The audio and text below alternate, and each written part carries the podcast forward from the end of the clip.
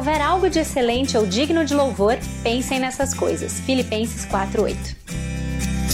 Bem-vindos ao podcast do Filipenses 4:8. Eu sou a Naná e o meu objetivo é compartilhar sobre a palavra de Deus, que é excelente e digna de louvor, para que ela ocupe o seu e o meu pensamento e molde as nossas ações e o nosso dia a dia. Enfim, chega de papo, vamos lá, vamos ao, ao que interessa na nossa devocional de encerramento. Chegamos no final da série. Curiosamente, essa foi a série mais curtinha em número de episódios que a gente já teve. Foram apenas oito no total, esse é o oitavo. E, e também foi a primeira uh, oferecida nesse formato mais extensivo, ao invés do, do intensivão de todos os dias, né? Então, todas as quartas-feiras, às sete e meia da manhã, refletindo sobre essas nossas 24 horas que recebemos todos os dias e como aproveitá-las ao máximo para cumprir o que a gente é advertido na Bíblia, que diz que a gente deve remir o tempo, aproveitando ao máximo todas as oportunidades e viver com sabedoria. Então, antes de entrar uh, no tema de hoje, a gente vai de resumão, porque já é o clássico, né? Então vamos ver o que, que teve ah, até aqui. Enquanto isso, deixa eu só fazer aquele esquema, eu já volto com vocês. Então vamos lá. Não tem como a gente começar o resumo sem trazer aquele conceito que a gente tanto usou de produtividade do Tim Chellis, que ele define produtividade como sendo administrar os seus dons, talentos, tempo energia e entusiasmo, com eficácia, pelo bem das pessoas e para a glória de Deus. A gente viu que diante dessa definição, muitas coisas a gente pode tirar daqui como aplicação prática e direta para a nossa vida. A gente viu que para remir o tempo, a gente não tem muita outra saída. Por mais que essa não tenha sido uma série que o objetivo tenha sido trazer ferramentas de, de gerenciamento de tempo e, e, e, tratar sobre os passos ah, mais é, operacionais, embora muitos dos desdobramentos aqui sem dúvida sejam práticos, embora esse não tenha sido o objetivo, não tem outra saída quando a gente fala de administrar o tempo. A gente não consegue pensar nisso sem sair daquele ponto de partida que é que a gente precisa começar a priorizar. A gente viu a definição de prioridade não só como aquilo que é mais ah, é mais importante, mas aquilo que deve, não só se é considerado mais importante, deve receber a primazia, deve vir em primeiro lugar. E a gente viu então que por conta desse conceito de prioridade, a gente precisa não só saber quais elas são, quais são elas, mas vivê-las. Levar as nossas prioridades a sério no que diz respeito à primazia do uso do nosso tempo, da nossa energia e do nosso entusiasmo. A gente sabe, a gente viu nessa, nessas séries que a gente vai ter que dizer não a muitas coisas, dizer não para muitas coisas boas, para que o melhor seja priorizado e para que o melhor seja cumprido com excelência. A gente sabe que, que é a Bíblia que tem a, a prioridade para ordenar as nossas prioridades, a autoridade. Peraí, já, já esqueci o que eu falei aqui, vou repetir. A gente sabe que a Bíblia é que tem autoridade para ordenar as nossas prioridades. E isso também significa que que por conta disso, se a gente for seguir a risca o que a Bíblia manda a gente fazer, a nossa vida não vai ser uma vida cheia de tempo livre, mas uma vida ocupada com as coisas certas. Então, sim, Deus nos chama para uma vida ocupada. Desejar uma vida que seja sempre uma vida mansa, em que a gente não está atarefado ou com coisas para fazer, não é bíblico. Jesus não viveu assim. Deus nos chama para uma vida ocupada, mas ocupada com aquilo que a gente realmente tem que fazer. Ocupada com as coisas certas. Então, essa tem que ser a nossa prioridade, ou esse tem que ser o nosso alvo, se ocupar, sim, bastante, com as coisas certas. E a gente viu que para evitar isso, as distrações são muitas. E é por isso também que o não é algo tão importante. E que com frequência a nossa dificuldade em dizer não, não, não para as coisas é, vem do orgulho. O orgulho é a raiz de muitas das distrações que nos impedem de dizer não. Então, mais uma vez, a gente precisa pedir e sondar a Deus é pedir para que sonde o nosso coração, para que a gente identifique se não existem ah, manifestações orgulhosas que têm feito a gente achar que a gente precisa pegar muito mais coisa do que a gente realmente deveria. E nós vimos também com assombro que a tecnologia é um veículo para muitas distrações também, não só o orgulho, mas a tecnologia, em especial o uso excessivo de telas. E aí, uma das coisas práticas que a gente precisa fazer é se desconectar. Nós precisamos nos desconectar mais para que a gente consiga se conectar ao que realmente importa. Os nossos telefones têm nos transformado e eles têm feito isso de uma forma mais assustadora do que a gente realmente imagina ou do que a gente realmente para para pensar. E isso precisa ser falado quando o assunto é o uso sábio do nosso tempo. Os nossos telefones facilitaram em muito a nossa vida, a tecnologia facilitou em muito a nossa vida, mas a gente não pode se deixar enganar do quanto ela também tem atrapalhado. Depois a gente também passou pelas particularidades de atravessar períodos de aflição, quando a tempestade chega ou quando a tempestade demora para passar. E que muitas vezes a gente precisa ser honesta de admitir que circunstâncias difíceis atrapalham sim, prejudicam a nossa a produtividade ou o uso do nosso tempo. Por isso, a gente precisa aprender e ver princípios que nos ajudam a remir o tempo em qualquer situação, porque é para isso também que Deus nos chama. E aí, para refletir sobre isso, a gente usou o testemunho incrível da também incrível Elizabeth Elliot, quando ela escreve sobre as suas experiências de sofrimento.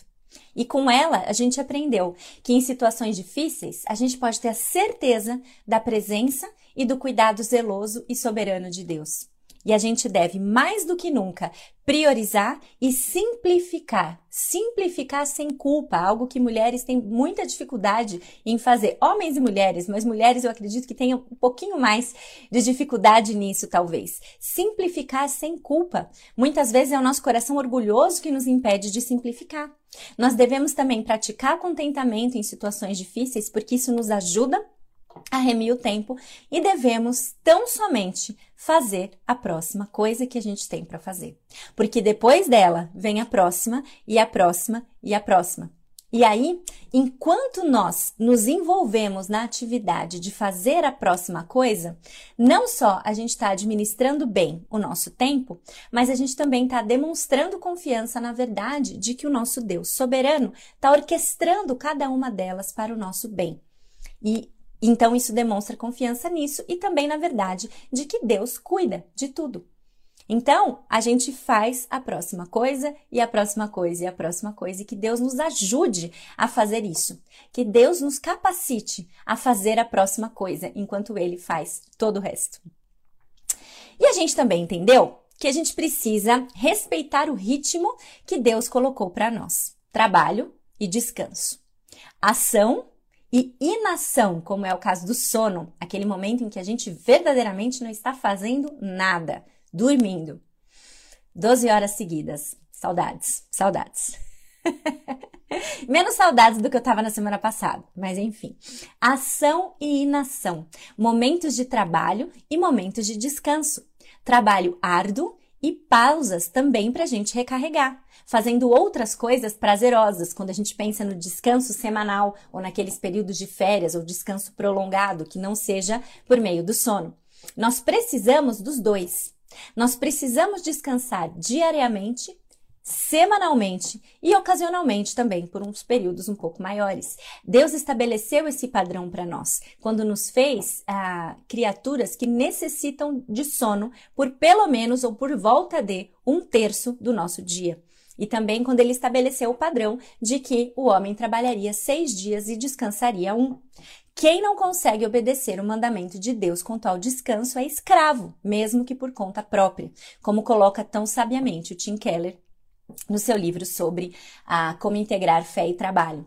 Então a gente também precisa entender que a sabedoria no uso do tempo ela envolve não apenas ferramentas que vão aumentar a sua produtividade ao máximo, que vão super estabelecer ah, metas que são fáceis de cumprir em pouco tempo para que você se torne X, Y, Z, mas que administrar bem o tempo envolve intencionalmente colocar o descanso na minha agenda como uma prioridade. Porque é assim que Deus estabeleceu. E a gente viu, inclusive, que a própria definição de produtividade que o Tim Chellis traz, quando fala que é o uso da nossa energia e do nosso entusiasmo, se a gente vai usar energia e entusiasmo para glorificar a Deus e fazer o bem para as pessoas, a gente vai ficar cansado a gente vai precisar recarregar. Então, o descanso não tem como ficar de fora de uma conversa bíblica sobre o uso sábio do tempo e sobre produtividade. Enfim, esse é o, o que teve até agora. Mas com tudo isso, a gente também precisa muito de uma coisa. Muitas coisas são boas. Tudo isso que a gente falou até agora, em termos de, de gestão do tempo e de o descanso e fazer a próxima coisa, tudo isso é muito bom. Porém, ah, tem uma coisa que é melhor, uma coisa só que é necessária. E não seria completo a gente falar sobre o bom uso do tempo se a gente não encerrasse com isso. Não tem como a gente falar sobre o bom uso do tempo sem falar sobre a melhor parte. E se você associou esse, esse jogo de palavras, a melhor parte, muitas coisas são boas, mas só uma é necessária, com alguma história ou algum trecho bíblico, você tem razão. É para lá que a gente vai. A gente vai encerrar traçando alguns pequenos comentários sobre a tão famosa história de Marta e Maria. Ou de Maria e Marta, como queira colocar a ordem aí, cada um fala de um jeito. E lá em Lucas, então, capítulo 10, versículos 38 a 42, a gente vê esse trechinho. Eu vou ler para nós agora. Lucas 10, de 38 a 42. Caminhando Jesus e os seus discípulos chegaram a um povoado, onde certa mulher chamada Marta o recebeu em sua casa. Maria, sua irmã, ficou sentada aos pés do Senhor, ouvindo a sua palavra. Marta, porém, estava ocupada com muito serviço. E aproximando-se dele, perguntou: Senhor, não te importas que minha irmã tenha me deixado sozinha com o serviço? Diz-lhe que me ajude. Respondeu o Senhor: Marta, Marta, você está preocupada e inquieta com muitas coisas. Todavia, apenas uma é necessária. Maria escolheu a melhor Maria escolheu a boa parte, e esta não lhe será tirada. Não tem como não lembrar de Maria e Marta quando a gente fala em boa parte, só uma é necessária, escolher a melhor parte, não é verdade? E se você é como eu, com certeza você já pensou em algum momento em, em dar uma defendida na Marta nessa história. Por quê? Porque Marta era produtiva, não era? Marta era produtiva. Ela estava, e além dela ser produtiva, ela estava ocupada com muito serviço, fazendo coisas que era para Jesus. Nessa cena em que ela foi exortada, ela estava ocupada com serviço para ele, não estava? Então, por que ela foi exortada, afinal, se ela estava fazendo coisas que eram para ele? Eu acho que isso dá margem para a gente falar sobre um ponto interessante aqui mais uma vez. Mesmo que a gente esteja envolvido em muitas coisas boas, é possível que o nosso coração esteja, na verdade, adorando ou criando como prioridade outras coisas, e aí a gente pode falar de idolatria, porque a gente está criando outros deuses para que a gente possa dedicar a nossa primazia. Deuses da nossa rotina perfeita, deuses dos nossos ministérios, deuses dos nossos filhos, de uma casa sempre muito bem arrumada, deuses da, da, da musa dona de casa que tem tudo sob controle enquanto o mundo desaba lá fora. Você diz aí qual é uh, o seu. E então a gente foca a nossa vida nisso, tão somente nisso, dedica a isso a maior e melhor parte do nosso tempo. E o resultado acaba sendo que a gente não dá conta de alimentar esses deuses e seus desejos para sempre. E aí, uma hora a gente vai pifar. E aí, qual é o resultado quando a gente pifa? Exaustão, excesso de ocupação, excesso de atividades, sobrecarga, estresse, caos. Será que esse é o resultado que vem de uma vida que escolhe o que é melhor?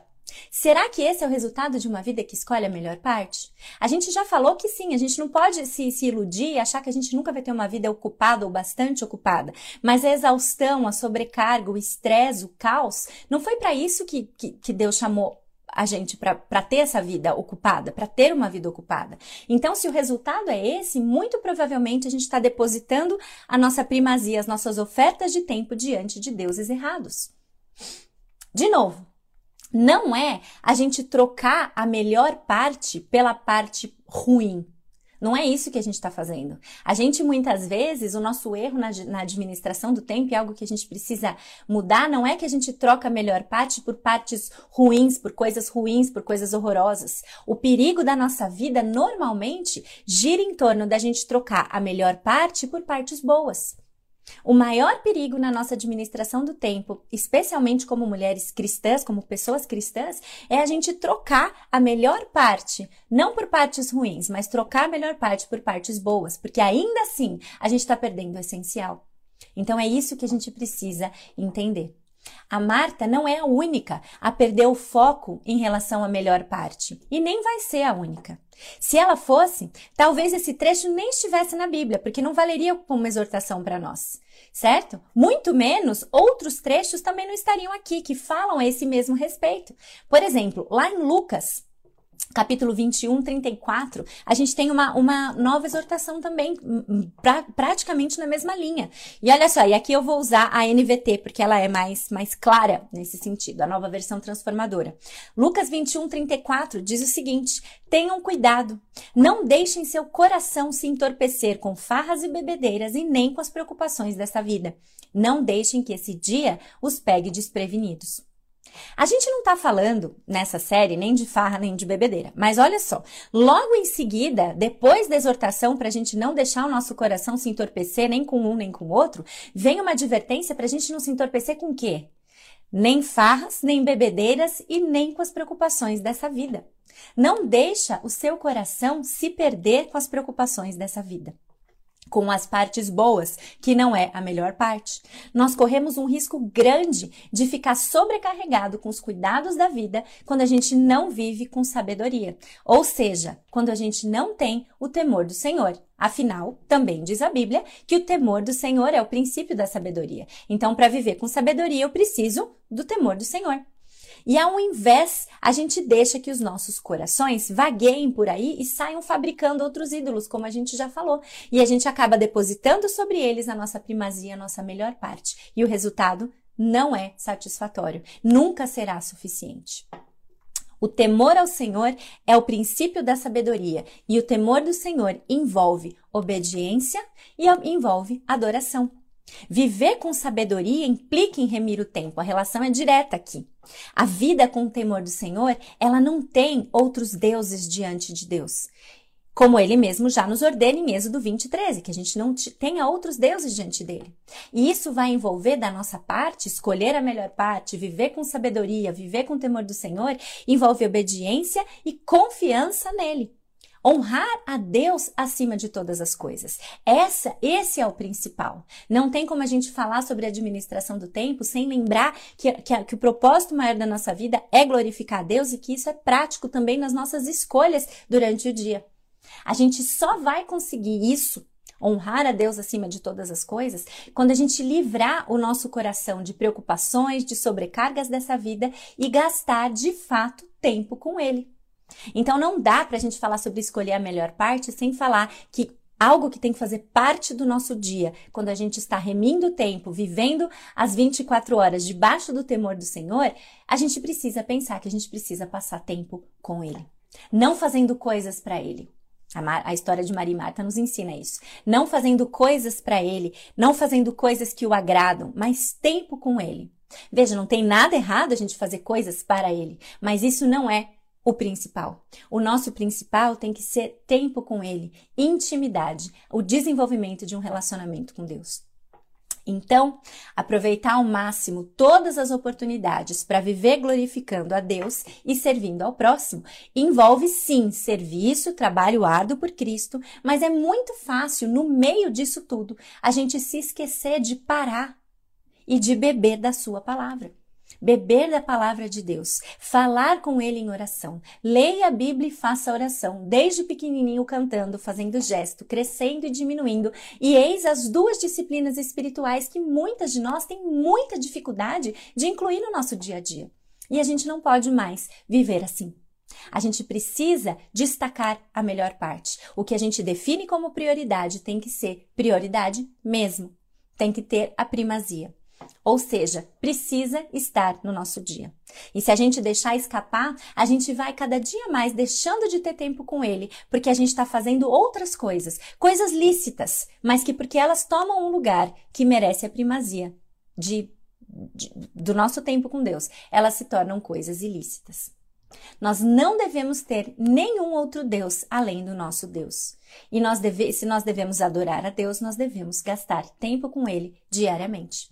E a gente só pode fazer isso. Só seremos verdadeiras adoradoras, verdadeiros adoradores, quando nós o conhecermos cada vez mais. Foi daí que a gente, inclusive, partiu nas devocionais da quarentena. A adoração correta, a, a, a noção correta de quem Deus é, nos leva a uma adoração apropriada. E como diz também a Jen Wilkin, eu já mencionei isso todas as vezes, possivelmente, acho que em todas as séries eu cito essa frase, porque ela é muito impactante para mim. O coração não pode adorar o que a mente não conhece. Então, nós não podemos ser adoradores genuínos se, nossa, se, nós não conhecemos a Deus, se nós não conhecemos o Deus da palavra e a palavra de Deus. É preciso, é urgente que a gente pare, que a gente conheça, estude, leia, e ore para então adorar, para então entender como as prioridades que Deus tem para nós caem nos seus devidos lugares e como a gente organiza o nosso tempo. Que a gente não deixe então que nada tome o lugar de Deus na nossa vida. Não podemos ter nenhum outro Deus diante dele. E nós devemos sim escolher a melhor parte. E a melhor parte é crescer no conhecimento e na comunhão com Deus. Olha só. A ocupação de Marta, ela não estava errada a ocupação de Marta não estava errada, mas não era a melhor coisa que ela poderia estar fazendo naquele momento. Não estava errado, mas não era o melhor. E o exemplo de Maria não é uma, uma, também uma alusão, então, ah, então vou passar o dia inteiro parada, sentada, contemplando. Não é isso também. Mas essa história é um alerta gritante sobre a importância da gente manter as primeiras coisas em primeiro lugar. É um alerta para a gente manter as primeiras coisas em primeiro lugar. Então, no meio de uma vida super ocupada, repleta de compromissos dentro das nossas prioridades, a gente não pode esquecer que uma prioridade não pode ser esquecida nem negligenciada. Nós precisamos nos sentar aos pés de Jesus, como Maria fez. E se você é como eu, uma coisa que você vai perceber muito rapidinho é que isso não acontece por acaso. Isso não acontece se você não planejar. Nós vivemos dias em que a gente precisa planejar o descanso, que dirá o nosso tempo com Deus. Então, assim como a gente precisa colocar isso na agenda, e, e, e, e, no caso do descanso também, com frequência, a gente não pensa nele assim, a gente acha que o descanso vai vir naturalmente, que a gente vai conseguir nossas sete, oito horas de sono diárias sem se preocupar com isso, porque o dia corre assim, é engano da nossa parte pensar assim. A mesma coisa sobre o nosso tempo com Deus. A gente precisa fazer com que seja prioridade o estudo bíblico e uma vida de oração. Nem que para isso a gente precise anotar na nossa agenda. Isso tem que ser planejado, planejado com intencionalidade. E isso é algo que muitas vezes a gente, inclusive, vê com maus olhos, como se fosse, ai, legalismo. Então agora tem que ser todo dia. Não, isso é legalismo, eu não vivo mais debaixo da lei. Mas não é. Isso é escolher a melhor parte. Isso é a prática da gente escolher a melhor parte. Colocar as coisas primeiras em primeiro lugar. A gente, e, e, aqui, por primeiro lugar, eu não estou falando que tem que ser a primeira coisa do seu dia, mas eu estou dizendo que talvez tenha assim que ser a primeira coisa que você planeja que irá acontecer no seu dia, para que as outras coisas vão caindo no lugar e você tenha também aquela margem. Lembra do primeiro episódio? Planejar com margem? É isso que significa quando a gente fala que isso tem que ser a, com, com primazia, é nesse sentido, tá? A gente precisa gastar tempo com Deus, com a palavra de Deus em oração todos os dias. E olha só como o Kevin DeYoung, no seu livro Super Ocupado, coloca a urgência e a proeminência dessa disciplina espiritual para a nossa vida. Providenciar o tempo consistente para estarmos com a palavra de Deus e a oração é o lugar para começar. Porque estar com Jesus é a única coisa forte o bastante para nos arrancar da nossa ocupação. Não saberemos dizer não à maior loucura até que saibamos dizer mais sim para Jesus. Vou repetir isso aqui. Não saberemos dizer não à maior loucura até que saibamos dizer mais sim para Jesus. Continuaremos escolhendo brioches em lugar do pão da vida. Continuaremos escolhendo a fanfarra do mundo em vez de sentar aos pés de Jesus. Em lugar da bênção, escolheremos estar super ocupados. Não é errado estar cansado. Não é errado sentir-se sobrepujado ou passar por fases de completo caos. O que está errado é viver uma vida de loucura maior do que queremos, por termos menos de Jesus do que necessitamos. Vou ler de novo esse último parágrafo dele. Não é errado estar cansado. Não é errado sentir-se sobrepujado ou passar por fases de completo caos. O que está errado é viver uma vida de loucura maior do que queremos, por termos menos de Jesus do que necessitamos. De novo, não poderia ter dito melhor, por isso eu cito literalmente o Kevin DeYoung aqui. Nós precisamos entender com urgência o quanto isso é realmente importante. Priorizar o tempo com a Bíblia em oração é essencial. E esse é o primeiro passo, não apenas porque é o ponto de partida, mas também porque ele é prioridade número um. Priorize o tempo com Deus, priorize o tempo com a Bíblia, priorize o tempo em oração. Isso tem que fazer parte dos nossos dias, todos os dias. Com isso claramente posto e estabelecido, como que a gente organiza o nosso dia para render mais? Ah, as possibilidades aqui são praticamente infinitas. E é justamente por isso que o meu objetivo aqui nessa série nunca foi trazer uma série de ferramentas e métodos de execução de tarefas para garantir produtividade. Até brinquei no começo, se você está em busca do método Naná de gestão do tempo, ele não vai, vai acontecer. Não é isso que eu vou te apresentar aqui, que a, que a minha ideia nunca foi apresentar isso aqui. Se você quiser um livro bom para isso, inclusive, eu já indiquei várias vezes e indico de novo. É o livro do Tim Chellis, Faça Mais e Melhor, um guia prático para a produtividade, onde ele apresenta aquela definição e depois de apresentar essa definição, ele desenvolve uma forma prática de você colocar as suas ah, tarefas, as suas seus compromissos, todos no lugar, funcionando com ferramentas tecnológicas. Livro excelente, editora fiel. Já existem, então, métodos de organização e produtividade muito excelentes por aí. Mas uma coisa que eu gostaria muito que ficasse claro por, por meio de todos esses episódios é que cada uma delas só vai trazer mudanças duradouras se o nosso coração estiver ancorado no lugar certo, no lugar que reconhece e que vive as prioridades que são determinadas para nós pela Bíblia. E sensível também à ação do Espírito Santo, para que a gente seja de fato transformado. Eu acredito também que momentos diferentes de vida aliados a culturas, subculturas, contextos, preferências pessoais, tudo isso vai interferir muito na forma como a gente escolhe gastar as horas do nosso dia. E que a maioria dessas combinações entre uma coisa e outra, entre o que eu gosto e o que me é possível, a cultura que eu vivo, se eu tô na pandemia ou não tô, tudo isso vai ah, resultar em, em combinações diferentes, variações muitas, que normalmente vão inclusive mudar de pessoa para pessoa. E todas elas são perfeitamente capazes de cumprir com o propósito nosso, que é glorificar a Deus e fazer o bem às pessoas. Por isso que mais do que passar métodos e receitas, a ideia é que a gente entenda os princípios bíblicos que estão por trás disso, para que a gente possa então com liberdade planejar o nosso dia, mantendo a melhor parte como algo que a gente não pode negligenciar e entendendo o que que a gente tem que fazer e se isso cabe no nosso propósito maior de glorificar Deus e fazer o bem para as pessoas ou não.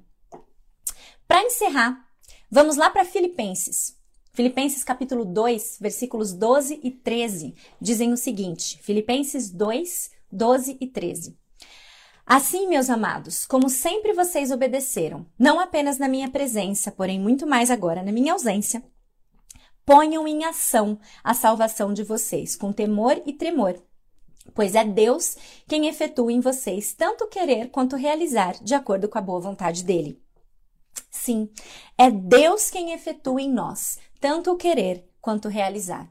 Mas isso, como a gente viu em, na, na série Embaixo do Tapete, isso não vem sem nenhum esforço da nossa parte. Para quem estava com saudade do avião, né? O meu, o meu avião é um teco-teco, né? Porque eu não consigo fazer a asa que ela some. Mas são os dois lados. É Deus quem efetua em nós, mas a gente precisa pôr em ação a nossa salvação. Nós só vamos conseguir remir o tempo para viver com sabedoria se Ele nos capacitar.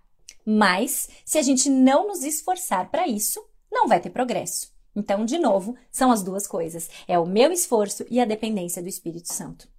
Enquanto a gente estiver vivendo nesse mundo, sempre vai ter coisa para fazer, sempre vai ter trabalho para fazer, a gente sempre vai estar ocupado e provavelmente muito ocupado. Mas a minha oração é que diante de tudo isso que a gente pôde ver, refletir, conversar nesses episódios, que a gente saiba balancear.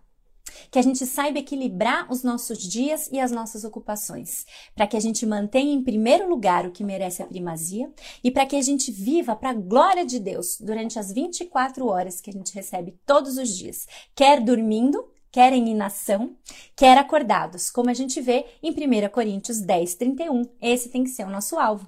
Assim, quer vocês comam, bebam ou façam qualquer outra coisa, façam tudo para a glória de Deus. Que Ele nos ajude a remir o tempo e viver com sabedoria. E que seja tudo sempre para Ele. Amém? Muito bem. Finalizamos então a quarta temporada de lives do Filipenses 4:8. Obrigada para todos vocês que têm acompanhado, compartilhado, curtido. Ah, que Deus produza fruto e transformação na nossa vida, à medida que a gente vai aprendendo mais sobre Ele, sobre o seu plano maravilhoso para nós. Se você gostou dessa série, anotou muita coisa e ainda quer mais coisa anotada, pela última vez eu lembro você que essa foi uma série inédita, porque teve um e-book exclusivo para ela que ainda está disponível lá no link na bio. Todos os oito estudos, direitinho, com todas as citações, todos os livros que foram mencionados, todas as referências bíblicas, etc. Se você quiser, aproveita a chance para ficar com o registro completo. E agora, a partir da semana que vem, como eu disse, a gente vai ter uma nova temporada. E essa nova temporada, diferente dessa, que como eu disse agora, mesmo foi inédita porque teve um e-book exclusivo para ela, a próxima série não tem um e-book exclusivo para ela, porque a gente vai de novo voltar para aquele exercício de pegar um livro e estudar este livro. E, peraí que agora eu sou uma pessoa tecnológica. Deixa eu ver qual é a imagem que eu vou selecionar aqui para vocês, para divulgar. Eu coloquei um pedacinho dela ontem nos stories, mas eu acho que ninguém conseguiu entender qual é a série. Calma aí que tá demorando aqui. Achei. Eu já vou liberar os comentários, tá bom? Eu só não liberei ainda porque senão vai atrapalhar a imagem. A nossa próxima temporada, tô gostando de fazer esse, esse suspense aqui. A nossa próxima temporada, então, que começa já na quarta-feira que vem, é essa aqui, ó. Intoxicados. Repensando a nossa maneira de ver e de usar o celular a partir de quarta-feira que vem, às sete e meia. Apertem os cintos que nós vamos falar sobre isso. O bicho pegou aqui nos comentários, nos directs que recebi, no impacto que as pessoas tiveram quando a gente falou em um episódio só sobre a o uso da tecnologia e o quanto a gente está, ah, muitas vezes dessa forma, aprisionados, acorrentados, intoxicados pelos nossos telefones ou pela, pela tecnologia. E diante disso, e diante novamente, mais uma vez, pela quinta vez, movido também por demandas pessoais, a vontade de se aprofundar nesse assunto bateu e não foi mais embora. A gente precisa falar sobre as formas através das quais os nossos celulares estão nos transformando. E será que a Bíblia tem algo a dizer sobre isso? Então, a partir da semana que vem, o foco vai ser esse, tá bom? E para isso, eu tenho dois recursos para você se preparar. Agora acho que todo mundo já viu. Eu já posso ativar os comentários, então está todo mundo de volta. Tá, tá, tá. Voltou, beleza. Então vamos lá. Para isso eu tenho dois recursos para vocês. O primeiro deles é o livro 12 maneiras que o seu celular está transformando você, que eu já indiquei no episódio que a gente falou sobre as telas. É um livro sobre uh, do Tony Heinck, publicado pela editora Concílio. E a próxima série, então, como eu disse, como ela não vai ter e-book meu, porque a gente vai se, se basear nesse livro, 12 maneiras que o seu celular está transformando você, eu quero indicar para você a aquisição desse livro e dizer para você que a editora Concílio gentilmente cedeu 10% de desconto para quem usar o cupom Filipenses48, do jeito que escreve o meu Instagram, tá bom? Não é abreviado, não tem número, é tudo por extenso. Filipenses48. Para quem adquirir o livro físico no no site da editora Concílio, você vai ter 10% de desconto se você usar esse cupom Filipenses48, ok? Esse livro é muito bom. Já ouvi gente falando aí, o livro é ótimo, ele é ótimo mesmo. Ele também está disponível por uh, para o Kindle, né, em e-book, mas quem quiser o livro físico, você vai ter 10% a 10% de desconto, ok? E isso vale até 31 de outubro, acho que eu falei, né? Então não perca a chance de adquirir, porque a partir da semana que vem a gente vai começar por ele e a gente vai passar por todas essas 12 maneiras. Como eu disse, aperte os cintos, tá? Segundo recurso, se você ainda não comprou ou já comprou e tá lendo, independente do que tá acontecendo aí, se você tem Netflix, eu quero te indicar o documentário do momento.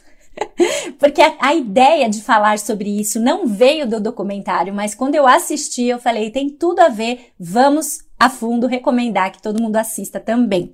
Vocês têm uma tarefa de casa para quem tem Netflix aí, uh, ah, para vocês começarem a pensar no assunto, se talvez você ainda não está assim tão pensando na importância da gente falar sobre isso, o documentário chamado O Dilema das Redes, ou se você mora fora do Brasil, ou se o seu Netflix tem uma outra língua, qualquer que seja, o documentário em inglês chama uh, The Social Dilemma, tá?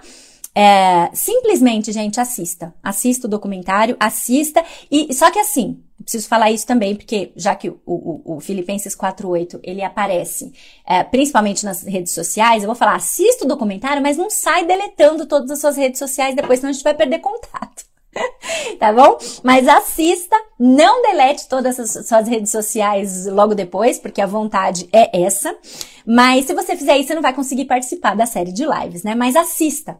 Assista, repense, porque a gente vai precisar repensar muita coisa juntos aqui, com certeza. E eu sei que esse documentário pode ser um bom ponto de partida para te provocar em relação ao seu celular e em relação às redes sociais também. Combinado? Então é isso aí. 12 maneiras que o seu celular está transformando você. Aliás, eu tenho a capa aqui, eu deixei separada e esqueci. Eu estou para receber o livro físico, ainda não recebi. Peraí. Ó, tá dando spoiler do meu ring light aqui, né? Mas essa é a capa. 12 maneiras que o seu celular está transformando você. 12 maneiras que o seu celular está transformando você. Editora Concílio, Tony Heinck. E o documentário O Dilema das Redes. E eu espero você na semana que vem, às sete e meia, com esse novo assunto, confrontador, tenho certeza, mas a gente sabe da esperança e a gente sempre volta para ela, porque a gente é baseado, fundamentado, alicerçado nela. A esperança que existe no Evangelho para remir o tempo é a mesma esperança que nós temos para remir também o uso do nosso celular para a glória de Deus e serviço ao próximo, tá bom? Espero vocês na semana que vem. Bom dia para todo mundo. E é, a gente se vê na semana que vem, então, tá bom? Combinado? Beijo para todo mundo. Até a próxima. Tchau, tchau.